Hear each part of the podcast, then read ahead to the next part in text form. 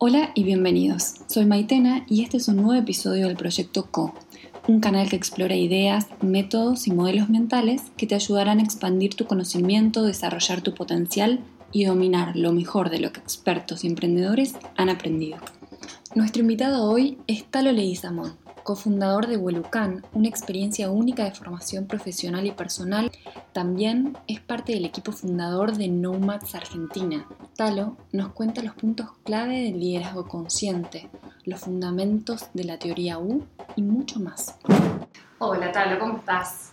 Muy bien, muchas gracias por la invitación. Bueno, no, gracias a vos. ¿Qué es el liderazgo consciente para vos? Eh, la idea del liderazgo consciente viene, viene a un, poco siendo la línea de lo que es el liderazgo más tradicional, de, qué se entiende hoy por hoy eh, de lo que se espera de un líder, ¿no? Esto de que, bueno, que ya más allá de la jerarquía o del rol que ocupes en un equipo, digamos, hoy se habla más de que el liderazgo puede ser eh, de cualquiera, eh, no, es, no, es, que solo, solo el jefe puede ser líder, sino que cualquiera miembro del equipo puede ser líder de acuerdo a cada tema o cada situación. Entonces ya se habla de un liderazgo situacional. Eh, alguien que, puede, digamos, que, inspira, que, sabe escuchar, digamos, que tiene ciertas eh, habilidades desarrolladas, tanto innatas como entrenadas, no importa, pero desarrolladas de alguna manera, en la cual eh, hace que confíen y confía también en, su gente, ¿no? en, la, gente. Entonces es como este, esta, esta persona eh, susceptible de, admiración, de, inspiración, a la cual, bueno, hay un líder y ahí eh, se dice liderado, que a mí no me gusta mucho el término, pero bueno, la gente que lo sigue de alguna manera a esa persona, eh, y de vuelta, ¿no? No es que siempre es el mismo, sino que también está bueno que vaya, que vaya rotando, ¿no? Y el líder, por eso, sabe cómo generar y fomentar en otros también ese liderazgo para que él no dependa exclusivamente de él ese rol. Eso en cuanto a la concepción del líder más, lo que hoy se está más moderna, digamos, de lo que se, habla en los, libros de liderazgo. Pero bueno, la parte de conciencia, ¿no? de, este, este, de, esta persona que eh, ve más allá ¿no? de su entorno o de, sí mismo. Eh, bueno, estoy desarrollando un concepto que tiene que ver con, con, la conciencia expandida y, tiene que ver con, bueno, con una fórmula de alguna manera que estoy eh, dándole vueltas o, armándole como, una, una, teoría donde es una fórmula que parte del yo, ¿sí? Y, al agregarle otros, el componente de otros, se transforma en un nosotros. ¿sí? Sería como un, primer, un primer aro, ¿sí? un, círculo primario que puede ser o tu equipo, o tu familia, o tu círculo de amigos, ¿sí? es yo más otros. Pero vos, ¿cómo convivís en ese círculo que sería como un pequeño sistema. Ahora cuando a veces nosotros le agregas otros, o sea, le, seguís sumando a otros, y ya y empezamos a hablar cuanto más elevado, digamos, no solamente otras personas, sino también otras, otros seres, animales, planeta, eh, eh, elementos. Ahí, se ahí ya se va a, se, se expande muchísimo más ese círculo y es eh, de alguna manera la conciencia te lleva a entender el, todo, ¿no? esa conciencia del todo, digamos, que todos somos de alguna manera uno y, uno es todo. Entonces, cuando vos entendés ese todo, de alguna manera ese todo se vuelve a convertir en yo. Entonces, ese es como el ciclo que está dando vueltas en términos de conciencia, ¿no? que, que, tiene que ver con, bueno, con, a ver, justo la Real Academia Española, el término de conciencia que da es como muy, muy acotado a, la percepción que tiene uno, mismo de sus propios actos, ¿no? la moral, la ética. Pero yo creo que, está bueno hablar de una conciencia más expandida, de hablar de un, este, como llegar a ese nivel del todo para que me complete a mí como un yo y yo a, su vez completo ese todo. Entonces se vuelve como ese ciclo que en realidad necesitan los ecosistemas, que es ese ciclo, digamos, continuo y equilibrado, donde todos se necesitan en ese sistema y por eso es importante trabajar a, nivel conciencia y a nivel de liderazgo consciente. No sé si fue muy conceptual o muy rebuscado, pero creo que, cuando vos hablas del liderazgo consciente, en alguna manera como que buscas las, las, potencialidades de ambos términos o de ambos conceptos eh, y como que el líder también interpela, o sea, trabaja en su conciencia, pero también eh, promueve o inspira, como decíamos antes, que otros también trabajen en esa conciencia. Y esa es, esa es, la manera de expandir esos niveles de conciencia. Bien, buenísimo. ¿Y por qué crees que está ganando popularidad este tipo de liderazgo? Y si lo crees o no lo crees, ¿y qué es lo que viene a aportar? Bien. Bueno, este tipo de liderazgo eh, creo que hoy hace mucha falta, eh, porque justamente esta este amplitud de conciencia te, trae a entender y a comprender que no estamos solos ¿no? y, que actuamos eh, en base también a, a otros y a con, otros. Y que sin esos otros no, no somos completos. ¿no? Y eh, justo también estoy desarrollando esta teoría donde en realidad hoy vivimos una crisis de sentido, de, de todos están buscando su propósito, el qué hacer y demás. Y creo que el, la llave viene por este lado, ¿no? De, de esta, cuando vos podés entender que vos no sos nadie si no hay un otro, ahí se da el, el, donde vos encontrás ese link con el término de, del propósito. Que, o sea, si, si, no hay un otro, no hay propósito, ¿no? que está muy ligado a la trascendencia del servicio. Y por eso creo tan importante en estos tiempos este tipo de liderazgos, ¿no? que, que, puedan eh, en sí mismos y en otros poder, poder eh, eh, trabajar en esa expansión de conciencia en términos de, de, que cada uno también puede encontrar su propósito y para qué está en esta vida, ¿no? Entonces, yo tengo, digamos, tengo una convicción muy fuerte de que si cada uno de cada persona encuentra ese propósito o ese sentido, el mundo sería increíble. No habría ningún, malestar, ninguna, no habría guerras. Entonces eh, sería como que es un laburo súper, súper importante para hacer eh, hoy en día desde estas personas que de alguna manera dicen, se hacen cargo, toman la responsabilidad, lo ven y de alguna u otra manera lo lideran a ese tema. Se escucha hablar mucho de la teoría U. Sí, teoría U eh, de Otto Scharmer, que es el, fundador de esta teoría, es un profesor del, MIT, una universidad muy reconocida ahí en, Boston, en Estados Unidos.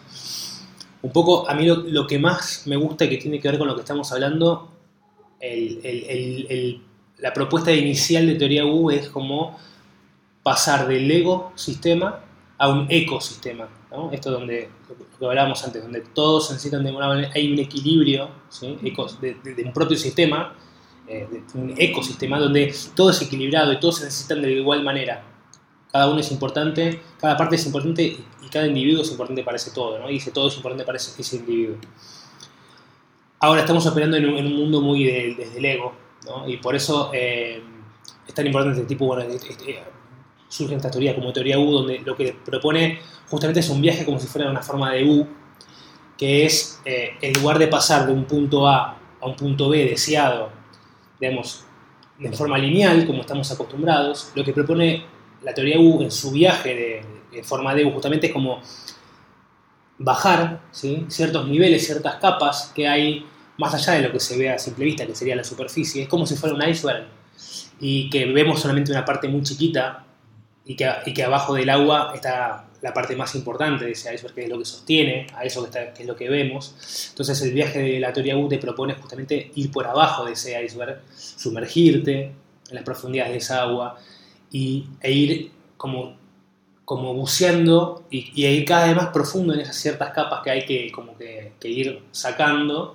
como para comprender eso que estás viendo desde arriba, de, desde dónde se está, se está sustentando, ¿no? Eso en teoría se llama la fuente, ¿no? ¿Cuál es la fuente? Eh, entonces lo que propone, lo interesante de Teoría U es que propone este viaje también eh, en forma conjunta, no en forma aislada, y por eso habla de distintas, distintos momentos, ¿no? De, de, de, un primer momento muy, muy, digamos, hablan de tres momentos esenciales, que es primero abrir la cabeza, ¿sí? Con mente abierta, a medida que vas bajando en ese camino es el corazón abierto, ya empezar a sentir desde otro lugar. ¿sí?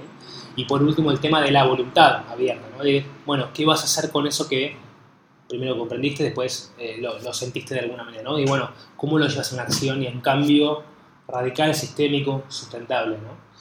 Entonces, en ese viaje como es, es muy lindo porque vos hay que animarse, ¿no? Obviamente no es algo fácil, porque es mucho más fácil ir del punto A al B desde arriba, digamos que es el camino lineal que ya conocemos, pero cuando te vas para abajo, cuando te sumergís en la, en, en, en las profundidades de, ese camino encontrás mucha más riqueza, puedes ver ese todo, qué, qué, cuáles son los patrones que están sustentando esas creencias, como que, en dónde tenés que tocar ciertas, ciertas fibras como para, para proponer ciertos cambios que realmente sean algo que, eh, que realmente hagan falta, ¿no? Y por eso se habla de un, cambio o crear un futuro desde lo que emerge, desde lo que va pasando a, partir de ese viaje que vas, eh, en el cual eh, vas abriendo la cabeza, vas abriendo el corazón y vas usando las manos para, para generar cosas nuevas, ¿no? Entonces, una vez que, que, que, llegaste a esa fuente, que entendiste ese todo que hay ahí abajo, ahí recién volvés a subir, sería como el, lado derecho de la U, donde volvés a subir a la superficie, pero ya de alguna, de alguna manera transformado, ¿no? a partir de este viaje iniciático de, de bajar. Sí, ahí sí es la, la, propuesta de, bueno, ahora sí, volvé al otro punto, pero ya transformado o, o habiendo visto un montón de otras situaciones que antes no hubieras visto si no te hubieras metido ahí abajo. Qué bueno. Qué bueno. ¿Y cómo podríamos poner en práctica esta teoría? ¿no? ¿Cómo, ¿Cómo, se baja esto a la práctica? Bien.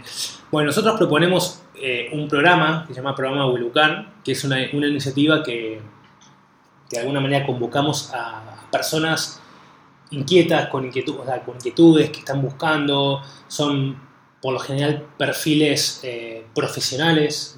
En, organizaciones, en empresas, en, en gobiernos, que todavía no, está de vuelta, ¿no? Con esta inquietud, pero todavía no, no encuentran cómo pueden aportar un valor al mundo desde sus roles hoy en esas organizaciones, ¿no? De alguna manera ellos son líderes en esas organizaciones en las cuales trabajan, pero no se sienten líderes desde este aspecto, ¿no? Como para hacer, generar un cambio transformacional y, y, y, hacer un aporte al mundo, ¿no? Es un poco de vuelta lo que hablábamos antes del tema del propósito, el tema del legado. Eh, de esta manera, nosotros proponemos este programa que invita a transitar y a, experimentar la propuesta de teoría U a partir de un desafío real de una organización social, gubernamental, ambiental, eh, pero es un desafío real que, está haciendo falta en el mundo. Y a partir de ese desafío, de alguna manera como una excusa para trabajar, pero con esa excusa, eh, de alguna manera proponemos este, esta experiencia que, de vuelta te invita a hacer ese camino, ese recorrido de la U, bajar, explorar, entender que hay abajo, sentir, y en ese camino pasan cosas maravillosas, intensas, eh, ahí se, empiezan a mezclar temas desde la cabeza a, lo emocional, empiezan a ver como muchas cosas que también te hacen como replantearte ciertas situaciones y, entender otras también, ¿no? Y clarificar ciertas cosas de, bueno, que tenemos un feedback muy lindo de los que ya han participado en estos programas en otras, ediciones, donde, bueno, realmente sienten que, que, pueden generar un, un, cambio distinto, ¿no? Entonces la experiencia Wolucan eh, no solamente propone de vuelta, ¿no? Una experiencia, algo vivencial, que, que de alguna manera te, te, te, invita a un viaje de autoconocimiento, pero también obviamente te llevas una herramienta concreta de trabajo, una, hay una metodología que además de teoría U usamos otras herramientas y demás, pero es una metodología concreta de cambio sistémico, de cambio de entornos, ¿no? eh, donde, bueno, nosotros creemos que, que, que ofrecemos un, un, lindo balance entre herramientas y habilidades necesarias para estos líderes conscientes. ¿no? ¿Y cuál es el entregable de esta experiencia? Bueno, el, primero, el, mejor entregable es, es el equipo, digamos, el, justamente nosotros pasamos por un proceso muy cuidadoso de, curaduría de los participantes que vienen del programa o sea, no, no, si bien se notan un montón de personas de toda la región, de, o sea, de toda Latinoamérica, también parte del espíritu tiene que ver con trabajar como, como núcleo, ¿no? Como pensarnos más allá de, de nuestra ciudad o de nuestro entorno, incluso de nuestro país. Nosotros como Latinoamérica tenemos como región, tenemos una riqueza increíble y unas oportunidades increíbles y por eso nos parece como muy, muy importante eh, ofrecer un espacio donde estas personas que están de alguna manera buscando algo distinto, que son maravillosas de per se, ya del hecho de que se encuentren, ya ese es un plus, ya, ese es un valor agregado y un, eh, un entregable. El network, el, lo, que se genera ahí, la, afinidad con, esos equipos son increíbles y ya, quedan, quedan para siempre. Y después, bueno, obviamente las experiencias por las que cada uno transita, los, los insights que cada uno pueda llegar a hacer. Y además de, obviamente, brindar una solución, porque la propuesta del programa implica que eh, partir con un desafío, pero terminar con una solución ya habiendo atravesado este- todo este recorrido, una solución aplicable para estas organizaciones que son aliadas a nuestro programa. Entonces, el, proceso en realidad no termina, pero de alguna manera la experiencia eh, presencial eh, culmina de alguna manera cuando los equipos presentan la solución que diseñaron durante esa semana a partir de este proceso a las organizaciones. Bien, qué bueno. Entiendo que esta teoría plantea diferentes niveles de escucha o tipos de escucha. ¿Nos podrías comentar cuáles son? Y ah, si nos podrías también dar algún ejemplo para entenderlo mejor. Bien. Sí, eh, justamente teoría U plantea los, los- los niveles de escucha, eh, levels of listening en inglés, que justamente tienen que ver con estas capas que mencionábamos antes, ¿no? De, de cómo vas bajando, ¿no? Y tienen que ver con el estadio en el que estás en cada momento, ¿no? Y como de vuelta, tomar conciencia en qué estadio estás. Entonces, si vos estás en un estadio muy superficial, te vas a quedar, por ejemplo, en una escucha eh, que tiene que ver con una escucha muy desde el yo, ¿no? Y, es más escucharte a vos mismo que lo que tiene el otro para decirte, ¿no? Entonces, el, digamos, el nivel 1, el nivel más superficial de todos, en donde, de alguna manera, eh, yo tengo la razón, lo que vos me digas no, no me incide, ¿no? Y si lo, lo- pusiéramos en términos conversacionales, se parecería más a un monólogo o una clase tradicional de, académica antigua donde hay un profesor con el conocimiento que imparte el conocimiento a sus alumnos. Y, digamos, lo que digan los alumnos no puede incidir en lo que el, profesor diga, ¿no? Ese sería como el nivel de escucha 1, que es muy desde el, desde el ego, desde yo. Ahora, si empezás a bajar un poquito el, el nivel y empezás a, abrir tu, cabeza, ¿no? Como este primer momento que plantea Teoría U, ya cuando te animás a empezar este viaje, ahí empezás a, tener una escucha que tiene que ver con, bueno, aceptar que hay otra persona del otro lado, ¿sí? Y, pero, de, pero de todas formas seguís muy eh, enfocado en, en- en tu postura, ¿no? Pero sí entendés que hay una relación de, digamos, entre yo y el otro, que empieza a haber como esa, de alguna manera, tensión, entre comillas, o, vínculo. O intercambio, ¿no? Entonces, ese nivel, ese nivel de escucha, si de vuelta, si, si usamos el ejemplo de la comunicación, sería un formato más tipo debate. Yo te digo mis razones, vos me decís tus razones, yo te digo las mías, vos me decís... yo- Y de alguna manera como que te escucho, pero mi escucha es más para responderte que para, o para darte mi punto de vista que para realmente escucharte.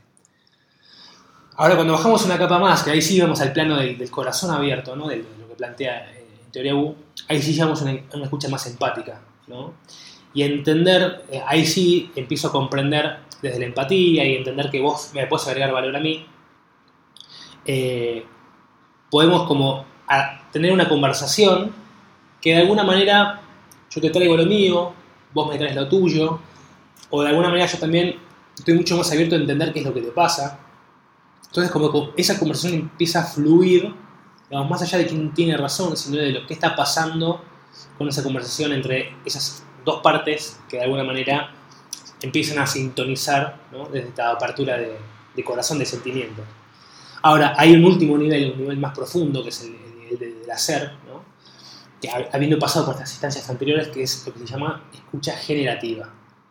Que de vuelta, tiene obviamente parte de la escucha empática, aceptar que hay un otro, pero ya ese lugar de yo y vos, entendiéndonos como seres distintos, se empieza a, de alguna manera, a borrar esa frontera, ¿sí? Y ya eh, no importa quién lo dijo, de dónde empezó o quién siente qué, sino que ya nos empezamos a ver como un, de vuelta, como una completud, como, como algo único, como un todo, ¿no? como un sistema.